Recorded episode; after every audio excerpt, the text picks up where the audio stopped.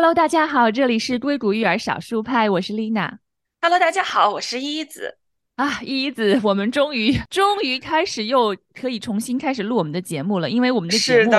有一阵子没有和大家见面了哈。然后也有一些听众朋友在问，哎，为什么等了好久你们都没有再发布新节目呀？然后在这里要跟大家解释一下，因为依依子跟我呢，前段时间真的就是忙到焦头烂额的哈。我们跟大家先 catch up 一下好不好？我们到底前阵子在忙啥呀？依依子你在忙啥呀？我自己的话，首先我有全职的工作，然后我们这段时间正在呃，也是因为人工智能非常火热嘛，我们也在看各种各样的那种研发的机会，所以每天我都其实是在看学术论文，而且我也在公司里面就是管理一个，也不说管理吧，就是领导一个一千五百多个人的一个学术论文 reading group。所以呢，就每天都是在知识的海洋里面遨游，然后在在这个对，在这个人工智能的知识的海洋里面遨游结束之后，就回到我的教育学的知识的海洋里面遨游。前段时间也是我春季学期的期末嘛，然后也是在准备呃各种各样的期末的论文，然后我接下来也要做我毕业论文的数据收集了，所以呢，也在完成数据收集，有一个叫做 IRB 的这样一个比。比较繁琐的，呃，相当于是申请去收集数据的这样一个申请，对。但之后呢，就是可能听众朋友也知道，我也在准备呃六月底七月初的美国剑道的比赛，所以对对，就三年一次，对对对，对于我来说是六年一次，因为上次疫情也是。啊，没有，就是开展嘛，所以我我也是呃第一次参加，但是准备了六年，这个过程非常的让我觉得翻天地覆的变化，但是我也很期待，就是说在这个六年点点滴滴，就是也真的是没有断过的练习当中，最后能够有一个什么样的结果？OK，好棒，因为 因为我是真的就是看你一路走来，觉得就是见到这件事情，从一开始只是一个小小的兴趣，慢慢发。展成了，它占据到你生活中一个越来越重要的一个部分哈。对。然后六年磨一剑，然后我也觉得很期待，在这里要祝福依依子，然后希望你可以取得一个好的成绩。但是什么成绩其实不重要了，我觉得重要的是你这个过程，然后你可以在这个过程当中，我怎么去看待我自己，对吧？是的，对，嗯。然后跟大家 catch up 一下，我前段时间也是忙到不行了啊！第一是刚刚被录取了，就我要去上我的研究生啊，秋季的时候，对，秋季的时候我要去呃上研究生了。然后我这个专业呢，也是我自己非常感兴趣的，跟我以前做 marketing 非常相关的是叫做 professional communication。去上完了很多的一些英语写作类的课程，然后我就又开始对于写作，特别是用我的第二语言英语。来开始写作，我觉得我又发展出了非常大的一个兴趣，所以我最近也是开始在呃把我的一些想法，把我的一些曾经写过的中文的一些素材、博客和文章，然后把它都变成英文的版本。然后呢，我自己也开始最近有一些新的感悟啊、领悟啊，我也开始就尝试着用英文来去表达我自己。在这里也跟大家说一下，我有一个自己的一个 Substack 的一个平台，这个平台会将作为我就是以英文为主的。一个自我表达的一个平台。那我有一个自己的频道，叫做 Raising Global Little Ones，也是我自己非常感兴趣的话题，就是关注到 culture parenting 不同文化背景下的 multicultural family 他们的一些故事，他们的心路历程，他们在养育这种 global little ones 的这个过程当中，嗯，都有一些怎么样的体会，或者在面临什么样的挑战？希望大家要去 subscribe Lina 的 Substack，谢谢大家。然后我也会把把链接啊什么的，在我们的节目平台下方。放上去，然后大家有兴趣呢，对于读英文类的博客有感兴趣的朋友呢，你也可以就是去打开看一看，去读一读。然后最忙碌的是，因为马上要放暑假了，我家两个小朋友呢，那我们今年就是因为妹妹有一个呃新的学校，她从夏天就要开始去上，所以呢，我们就面临说没有办法出去旅行了啊。我们基本上这个夏天应该就是会待在美国，那我就要开始去帮哥哥去看一看他的夏令营选。择了。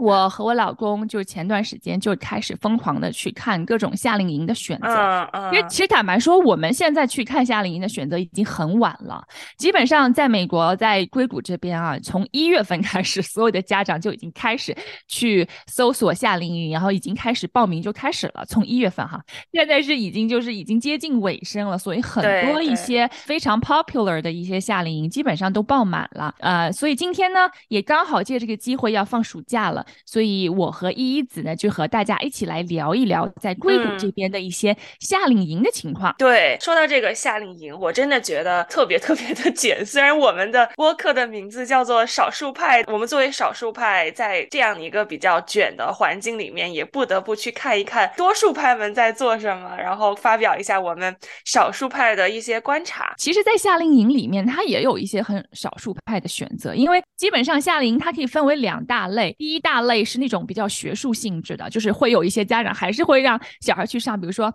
数学夏令营就是它叫就是 math camp，然后我其实就在想说，天哪，就你放暑假还要去学数学啊？当然就是说每个孩子的情况不一样，可能他就是真的对数学很感兴趣。还有一些呢，也是跟学术相关的，比如说一些写作类的，或者是一些学术性的一些技能型的培训类的夏令营，其实也是挺多的。那还有一类呢，它其实不是走学术性路线的，它其实是注重孩子的一些这种生存技能或者是户外的。呃，一些技能型自我发展和自我拓展的一些这样的类型的夏令营，完全是户外型的，它可以啊带着你去 hiking，然后在 hiking 的过程中呢，他会教你一些，比如说户外的这种生存技能，嗯，然后呢，它可以锻炼小朋友们自己在户外当中，他就真的会知道，哦，我可以用什么样的方法，我在野外求生可以用些什么样的方法。然后还有一些呢，比如说它是这种自行车类的体育类，哇。还可以专门骑自行车。对，其实他就是比如说带小朋友们，然后一起在这种就是像城市的环境下，或者是去户外山上的这种不同的环境下，你跟你的同伴一起去骑车。那你其实在这个过程当中，第一是你锻炼了身体，第二你其实学到很多，我怎么去注意安全，我怎么样在这样的一个有车的环境之下，我其实也知道我可以很安全的去骑车。就其实这是一个我觉得对孩子来讲也是一个非常非常好的一个锻炼。的机会对，哎，但是我比较好奇，就是说，嗯，因为其实你看自行车，就是咱们其实平常都会骑自行车，然后也会在城市里面骑，对吧？那可能有一些人就，比如说，我就听到，哎，我我去这个骑自行车，可能我还真的一定要去一个夏令营吗？比如说，我周围学校老师不会带着我吗？我应该会有一些宣传片我可以看呀。那这个夏令营要有要有多长才能够叫做一个夏令营？通常来说，夏令营它都是从早上到下午的时间，它其实是基本上就是涵盖一整个学校日的时间。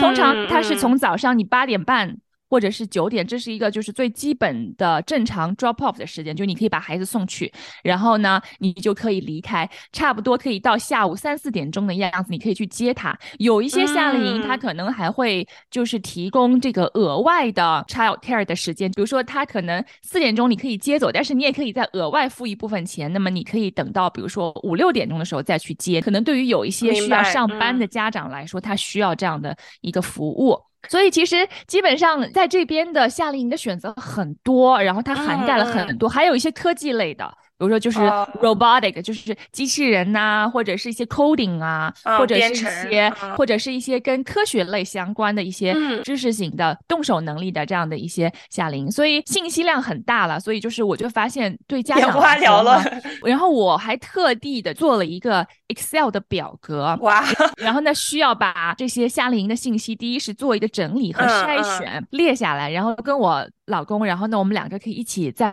线上合作，这样他可以看到很多的信息，然后他会知道哦，这个夏令营是不是很适合？有没有哥哥的同学？因为其实很多小朋友他可能就是没有去过夏令营，或者他年纪比较小的时候，对对，他可能对于去到一个陌生的环境，他有一点点紧张，或者是他不适应。那可能比较好的一个方法就是，呃，你去找一个他同学也会去的夏令营，这样呢，他有一个认识的同学，他会感觉上呢会更舒服一点。所以我在找夏令营的时候呢，都去要去收集很多他同学的信息。哎，你们家孩子去哪一个 夏令营？然后是哪一个时间？是哪一个班？然后呢，我要去跟他们去协调一下，然后尽量让哥哥和他的同学是在同一个班里。这样的话，哥哥就不会觉得好像很陌生。对所以其实那个夏令营的时间有长有短，所以可能一个。暑假，比如说两个月，你可以参加两到三个夏令营，只要你的时间都能够匹配得上，是这个意思。是的，是的，基本上它的每一个夏令营，它是以。周为单位的，就是比如说一周啊，然后一周你可以报个一周，你也可以报两周，它是每一周都有都有不同的主题，然后你报的话就是按周来报。所以我会看到，比如说有一个妈妈朋友，她这个夏天基本上把她家小孩夏令营都报满了，然后她就给我发过来，她的夏令营是一个很长很长的 list，就是从几月几号的这这一周它是哪一个夏令营，然后下一周又是另外一个夏令营，然后再下一周又是另外一个夏令营，就。每一周它都有不同的夏令营，然后有不同的主题。哇，就回想到我小时候，对吧？可能我的暑假如果是小学的时候，那就是玩儿，那那真是玩儿。然后稍微可能小学高年级之后呢，就会有一些补课。呃，对。然后这个补课呢，有些是学校组织的，有些可能就是那些课外班们去。就辅导的学校组织的，但也就是属于，如果要分类的话，应该属于你刚刚提到的学科类的，就是补数学、补语文。然后往往这个补课呢，是要把下一个学年的提前上了，就是所有的都提前化了。这个是我当时所谓的暑假一个情况。然后到了可能初中、高中，那暑假就是补课。就没有什么夏令营，没有什么旅游，就就很难很难。就是旅游都是跟家人，就是纯旅游，就是嗯，可能补课前、补课后，嗯，然后在开学前可能有一两周，呃，那我们就挤着时间，我们一起出去玩一玩，是吧？哎呀，那嗯，跟你比起来，我还算是，就是我是没有 没有参加过。任何补课班或夏令营的，我整个童年里面，暑假跟寒假，就是我自己一个人懒散在家，想干嘛干嘛那种的。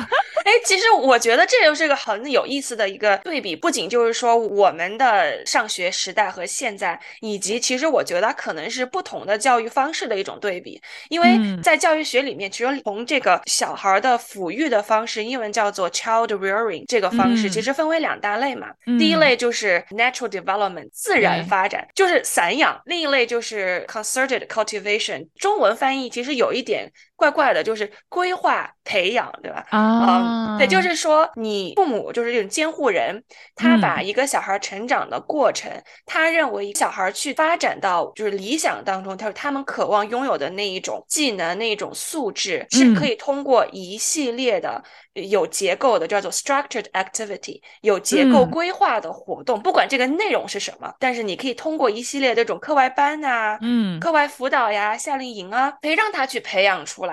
这样的一种他们希望看到的，比如说有创造力、亲近自然、有礼貌，或者或者是体育什么什么，就是说他这个有点像是一个。投入产出的这样的一个过程，刚刚你的讲了这么多的一些规划的过程，让我还感觉到，其实这当中还有一个就是，可能在社交层面，小朋友他们去一个全新的环境，肯定是有熟悉的人，他会觉得更加的舒服舒适。所以呢，这过程当中，家长也是在。跟周围的家长在社交，对吧？你们要去相互的去交换信息。然后还有一点，其实我一直蛮想、蛮好奇，就是说，嗯，真正就是家长想让小孩去上 夏令营的，其实还有一个很重要的因素，就是让他们放电，就是呃，对，因为家长也是基本上是有全职工作的嘛，所以在这个学校没有办法去监管小孩的日常安全饮食的时候，其实。有点像是把它打个引号外包给了这些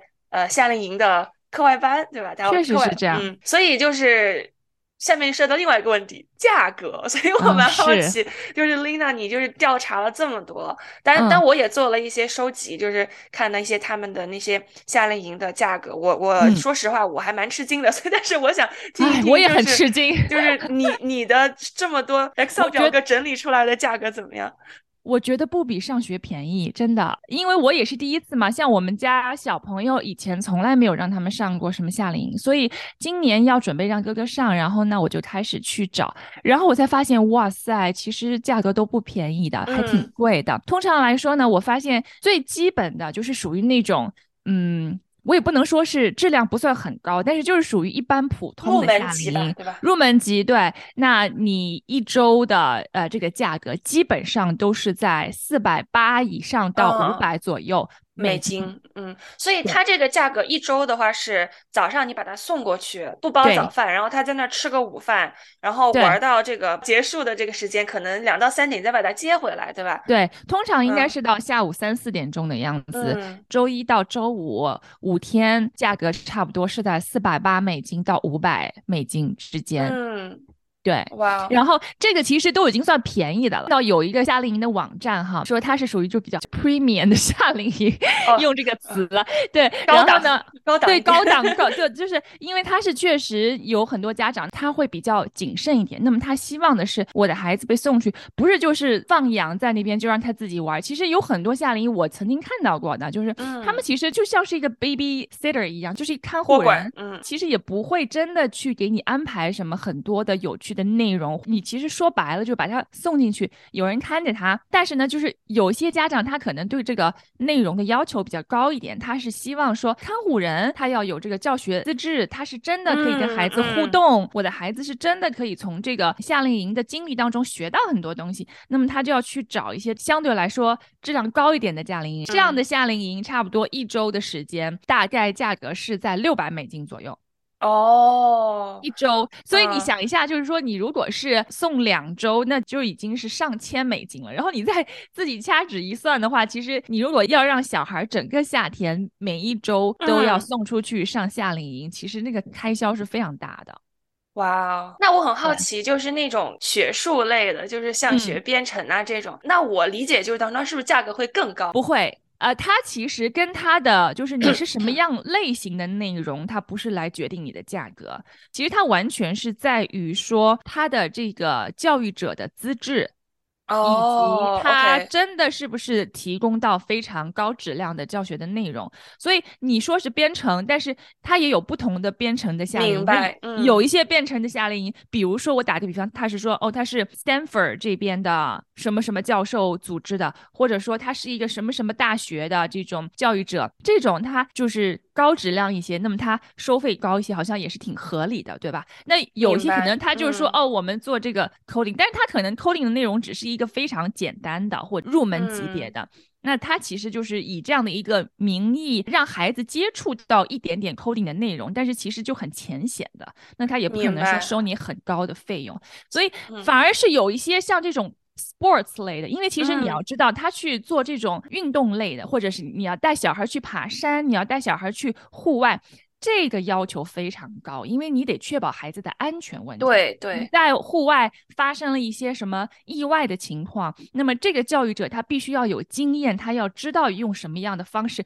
去处理紧急的情况，对吧？所以这个就是你得要对他的资质要有非常高的信任度。那么这样子的夏令营，你如果敢就是说，哎，我是真的可以让你很放心的送过来，那么他这个。收费也必然是很贵的，因为他对于这个这个教育者的资质的要求很高。嗯，所以他感觉他这样的一个价格或者成本计算的模式，一部分属于作为老师你的这种人工的成本，然后你人工的成本取决于你老师的你说的这种资质吧，或者他的技能，以及这个老师对于风险的管控的这样的一个程度。那还有另外一个部分就是说，确实是他所提供的教育服务的这样一个内容和质量，对吧？是的，对，有点有点像就是我们日常 工作当中的我的产品好不好和我的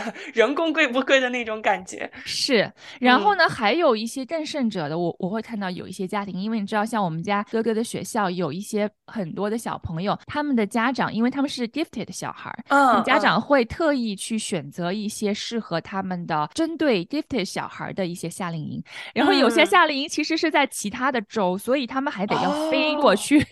就特地飞过去参加一个很特殊的夏令营，所以他那个特殊的夏令营到底特殊是在什么？地方呢？就比如说，它只是针对 gifted 小孩的夏令营，那么可能它有一些呃相关的学术类型的一些内容，而且是在某一个大学里面，那么它可能就是所开放的话，呃，是针对于全国性的。Gifted 的小孩，因为其实你知道，在那个 gifted 的教育的领域当中，就是有一个组织叫做 Davidson Young Scholarship，就是它其实是一个针对 profoundly gifted 小孩的这样的一个组织。那么它提供很多的教育资源，他们也是每一年啊也会组织夏令营啊，让全国的在教育平台上的这个 member 这些成员都可以去参加他们的夏令。那因为是全国性的嘛，所以他只能选择是在某一一个州的某一个地方，所以那你要飞过去，或者是你要有交通成本。所以呢，我就看到有一些家长哈，他给他的小孩，一方面是可能他们刚好有旅行的计划，那么他们可以针对性的去找当地的一些夏令营；还有一些可能他就是特地为了去参加某一个夏令营，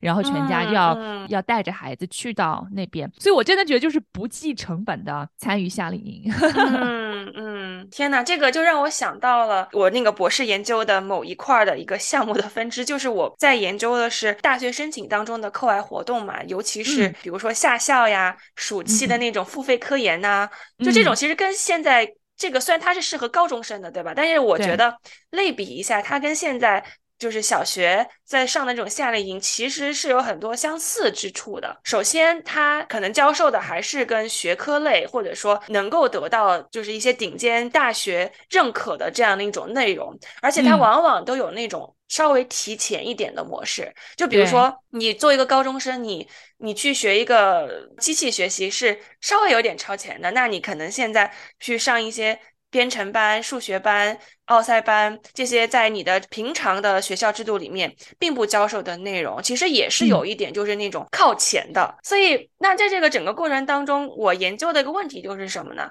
就是这个 retention rate 留存率。其实我们可以把理解为小朋友或者是同学他在参与到这些有组织、有架构的，可能内容还有一点挑战性的夏令营和课班过程当中，他到底他的完成度有多高？他的参与度有多高？首先，我们怎么知道这个参与度，对吧？其次就是说，如果这个参与度不是特别高的话，我们可以怎么去提高它？那为什么我想分享这个呢？是因为我发现，在这个夏令营逐渐变得主流的过程当中，它其实当中也掺杂了很多其他的因素。第一个就是金钱，对吧？确实是很贵。那么家长带着他，可能是一种出于教育投资的这样的一个角度，对吧？我我希望每一年暑假，我的小孩儿，比如说。都能够有一个有意义的暑假，能够呃稍微多学一点儿，呃赢在起跑线上，就是或多或少也都是有一点这个心态在里面，所以才进行的教育的投资。那在另外一方面，小孩本身他可能就会因为在父母的这种期望下，他可能会参加一个是不是他真正感兴趣的，我们就不知道了这样的一个夏令营，对吧？然后尤其是这个还具有一定挑战性的话，他可能对他自己是一种额外的生理和这种智力上的额外的劳动，所以呢，他是否真的得到了休息？他的日程是否真正的越多越好？这也是一个需要去考虑的这样的一个问题。那我在我目前的研究过程当中呢，我发现其实这个至少说在高中生阶段，暑假的课外班就是这种夏令营吧，对吧？它的留存度是非常非常低的。首先，它价格非常的高，可能一个项目几万块人民币。然后真正可能十个小孩进去了，能够做完的两三个小孩，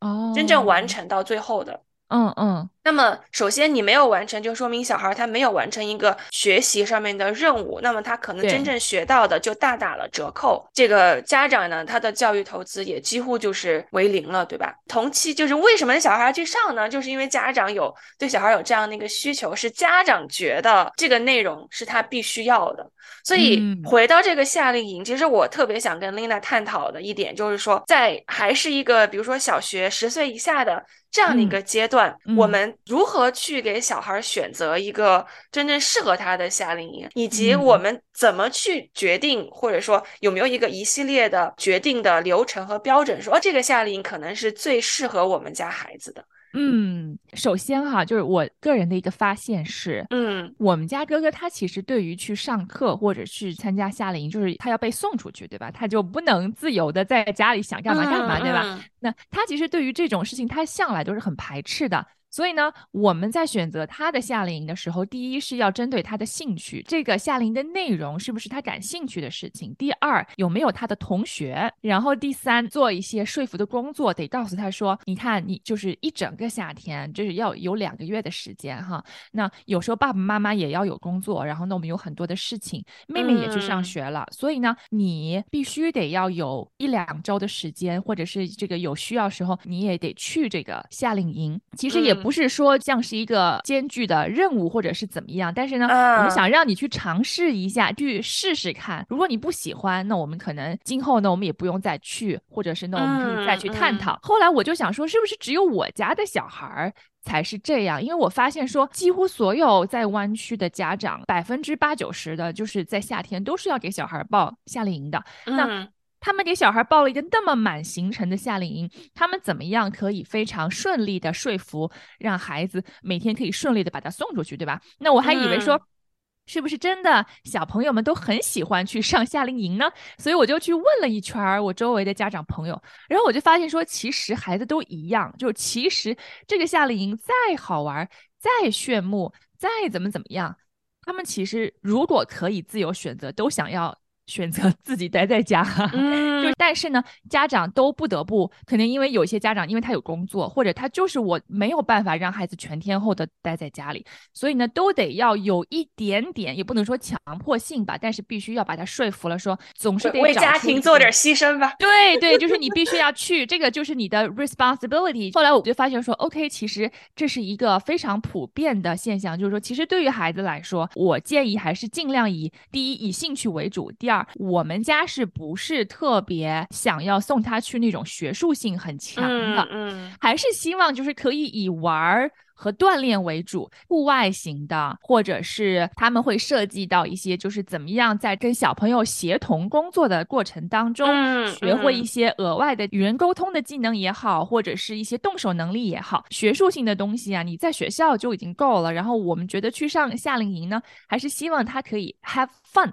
而且在十岁以下的小朋友，可能我自己就是本身我的价值观，我不喜欢补课这个概念，就是我觉得学术性的。东西他想要学，那么你可以去给他提供一些书籍或者是资源，但是我不想要说去给他补什么东西。觉得在这个年龄段还是一个探索的阶段，还是一个自我成长在玩中学的阶段。所以呢，我会尽量建议家长，还是你选择夏令营的时候，你看一看他们的内容是学术性为主的，还是说以这种 play base 为主的游戏类的，然后可以让孩子在一整天玩的过程当中，其实他学到了很多隐性的技能。嗯。嗯嗯，然后还有一个建议就是，我觉得家长一定要去做一些 research，就是关于这个夏令营的教育者，因为其实什么夏令营，他这个打广告说的名字很炫目，说的课程很好，但是你真的还要去看一看，真正去跟孩子直接交流和沟通的这个教育者，他是一个什么样的背景，对吧？我们很多的家长都是会在家长群里面要相互交流信息，因为有些家长他可能曾经上过这个夏令营，那么他有他自己实际的。经验和体会，嗯，那他如果说哦，我其实觉得其实没有那么好，那我就根本也不会去考虑了。所以家长的一些经验分享非常的重要。明白，对，因为说到这个去看这个老师去评判这个老师，我有个感触就是说，首先我们所有人看到的教育机构的那种招生的内容，它肯定是针对家长的，因为小孩是不会去看的，对吧？所以他越就是感觉越好，其实你可能有些时候真的要去打一个问号，就是如果说他提供的这个内容就真的是触动了你作为一个可能在三十岁、四十岁人的这种心坎上的事情，那你要想想我们这个年纪和一个可能十岁左右的小孩所面临的世界和以及相相对这个心态。应该就是截然不同的，所以它越触动你，说不定就越不适合你小孩。是的，对，这是一点。还有一点就是说。呃，刚刚 Lina 提到那个那个老师，其实我就发现，虽然刚刚我们提到就是这个老师的履历越好，可能价格越贵，对吧？但是履历特别好的老师，或者说名气他所在的机构像 Stanford 这样的一个名气越大的老师，他不见得就真的是也是说教的好，或者说他知道怎么跟比如十岁这个小朋友相处。对。呃，就前段时间我跟一个朋友吃饭，他其实在 Stanford 工作，他是负责研究的那一块的，然后他他就发现，就是他们学校那种诺贝尔得奖者的那个课啊，嗯。虽然很多人去上，但是那些教授他们学期末不是学生都要给教授打分嘛，就是这个课他们体验怎么样？那些教授的打那种体验分都是最低的，对，反而是那种就可能是刚刚开始的什么 associate professor，就是副教啊这些，他的分儿他的分儿是特别特别高的，因为首先在那个学术界愿意教书的这些老师们，首先他们绝对是抱有教书育人极大的热情。是的，是的，但是实际上就是，我就觉得，比如说像诺奖得主，他们他对他这个领域太了解了，他在想，哎，为什么我还要给你解释一个这么浅显的概念？他不应该自然而然就知道了嘛？对吧？所以有句话叫说，We can't eat our own dog food，就是我不能吃自己的狗粮。其实就是说，对于学习，我一旦学会了，我就很难学不会。所以在老师这个环节，怎么从一个不懂到懂，然后可以反复这样去理解。嗯，还不懂的小孩的这种心态，他所表现出来的那种情绪，他愿意这种表达，我觉得是跟非常理性的成人的教学模式是不一样的，还是很不一样的。对是的，是的。对，你们家长之间的这种交流，真的也是非常的重要。对，因为其实我们都会去询问第一句话，哎，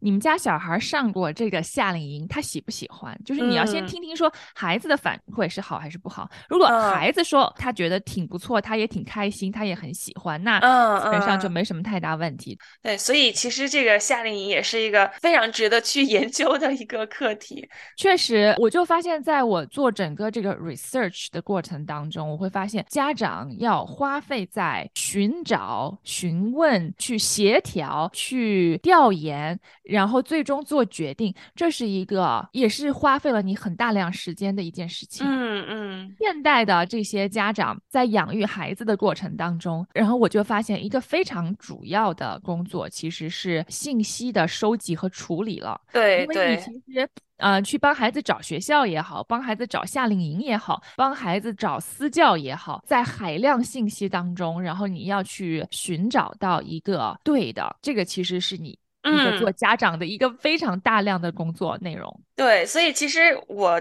突然想到，在育儿的这样一个信息收集，其实跟我们在很多或大或小的人生时刻做信息收集，其实也是本质上是一样的。信息收集是一个行为，实际上可能核心是我们有没有一个很好的判断力，呃，judgment skills。我更喜欢英文这个 judgment skill 这个词，就是说判断力不是说让你判断这个事情是对还是错的。它中文语境里面有比较多的这种二。元对立的表达方式，是的，我觉得判断力更多的是你的认知，你对事情的看法，它是否足够接近于真实。对，比如说在体育运动里面，对吧？我最近在看一本书，他是讲那个打网球的，就是一个网球教练在讲他是怎么帮很多的成人去改变他这个打网球的这样的一个习惯，叫做 The Inner Game of Tennis。他就是说，其实很多时候我们比如打不对一个动作，是因为我们要么就想太多了。我们要不然就是我内在的另外一个自我在告诉我，你做不到什么的。但实际上，只要你处于一种观察的这样的一个模式当中，你就原文叫做 see the things as they are，或者 see the thing as it is，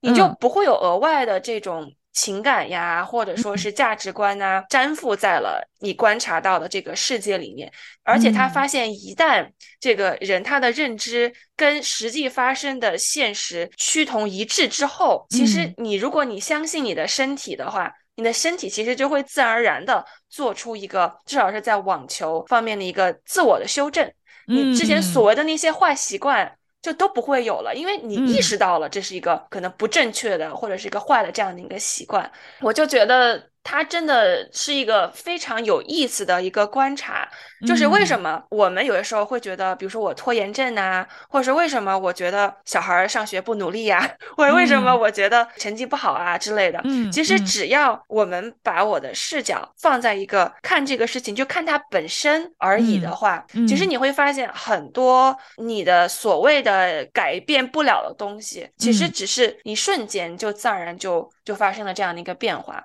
所以。在这么多的一个信息的洪流当中，就是我们脑海会会有各种各样的一些噪音，让我们看不清楚这个世界到底是怎么样的。然后回到夏令营，就是在所有的这些信息里面，可能。说不定家长也会不自觉的跟对方家长产生一种比较，对吧？啊，你小孩去了这个，我小孩没去这个，我小孩会不会就落后了？或者说啊，这么多钱，然后你都去了，是不是我也要给我小孩多花点钱？那这种就是额外的东西，我个人觉得就粘附在了这个夏令营本质上。但实际上，我们需要去观察的是这个小孩本身是在什么样的一种状态，他真正的对什么东西，他自然而然的他就会产生一种兴趣，然后他愿意去做。你看。现在我们安排了这么满，有没有给小孩留白呢？我觉得这个留白也非常的重要。其实你看，现在在这样的环境下面，很多的小孩现在都是十八般武艺，对吧？数学也会，音也会，运动也会。然后很多时候家长啊会不自觉的说啊，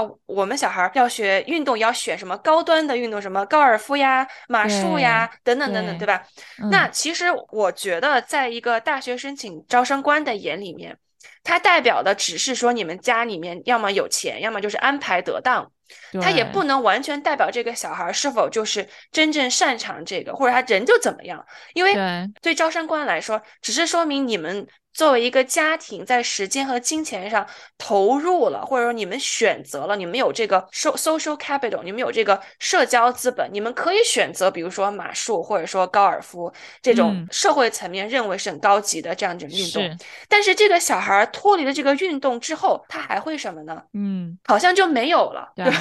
所以我反而觉得需要给一定的时间和空间，去让小孩他自己去探索。就是他到底适合什么？其实就是那种 emergent，就是他涌现出来的。自己的一种习惯、一种能力，比如说，他就很喜欢做手工。像做手工这个，就是他能够去把他自己的观察和体会给外在化的一种东西，对吧？或者他就是很喜欢烹饪做饭，或者他很喜欢观察自然界的植物、动物。所以我反而觉得那种没有办法被规划出来、没有办法通过 concerted cultivation 规划培养出来的小孩的一些他自己给自己定义的。这种课外活动才能够去真正的说明他是一个什么样的人。可能这种最后在一个比较功利的，像是大学申请的这样的那种结果上面，他反而是会被招生官青睐的一种，因为这种才是一个真实的人生，对吧？是的，而不是一种被堆砌出来的人生。同意。好，所以今天我们其实聊了关于夏令营的这个话题，因为暑假也到来了，那不知道是不是可以给到所有的家长朋友一点点启发，或者是我也想听听。看啊，我们的听众朋友，你们今年给孩子有没有安排夏令营？然后你们在选择夏令营的时候都是怎么去选择的？那今天呢，我们这个关于夏令营的话题就先聊到这里了。非常感谢大家的收听，再一次的跟大家要抱歉，我会一子因为之前有一阵子耽误了，没有去更新我们的节目。我们在今后的时间里面还是会要忙中抽空，要一定继续的加油鞭策自己啊！一子，我们一定要鞭策一下彼此啊。对，还是要及时的更新我们的节目，好吗？嗯，好的，谢谢大家的收听，我们下期再见喽，拜拜！谢谢大家，我们下期见。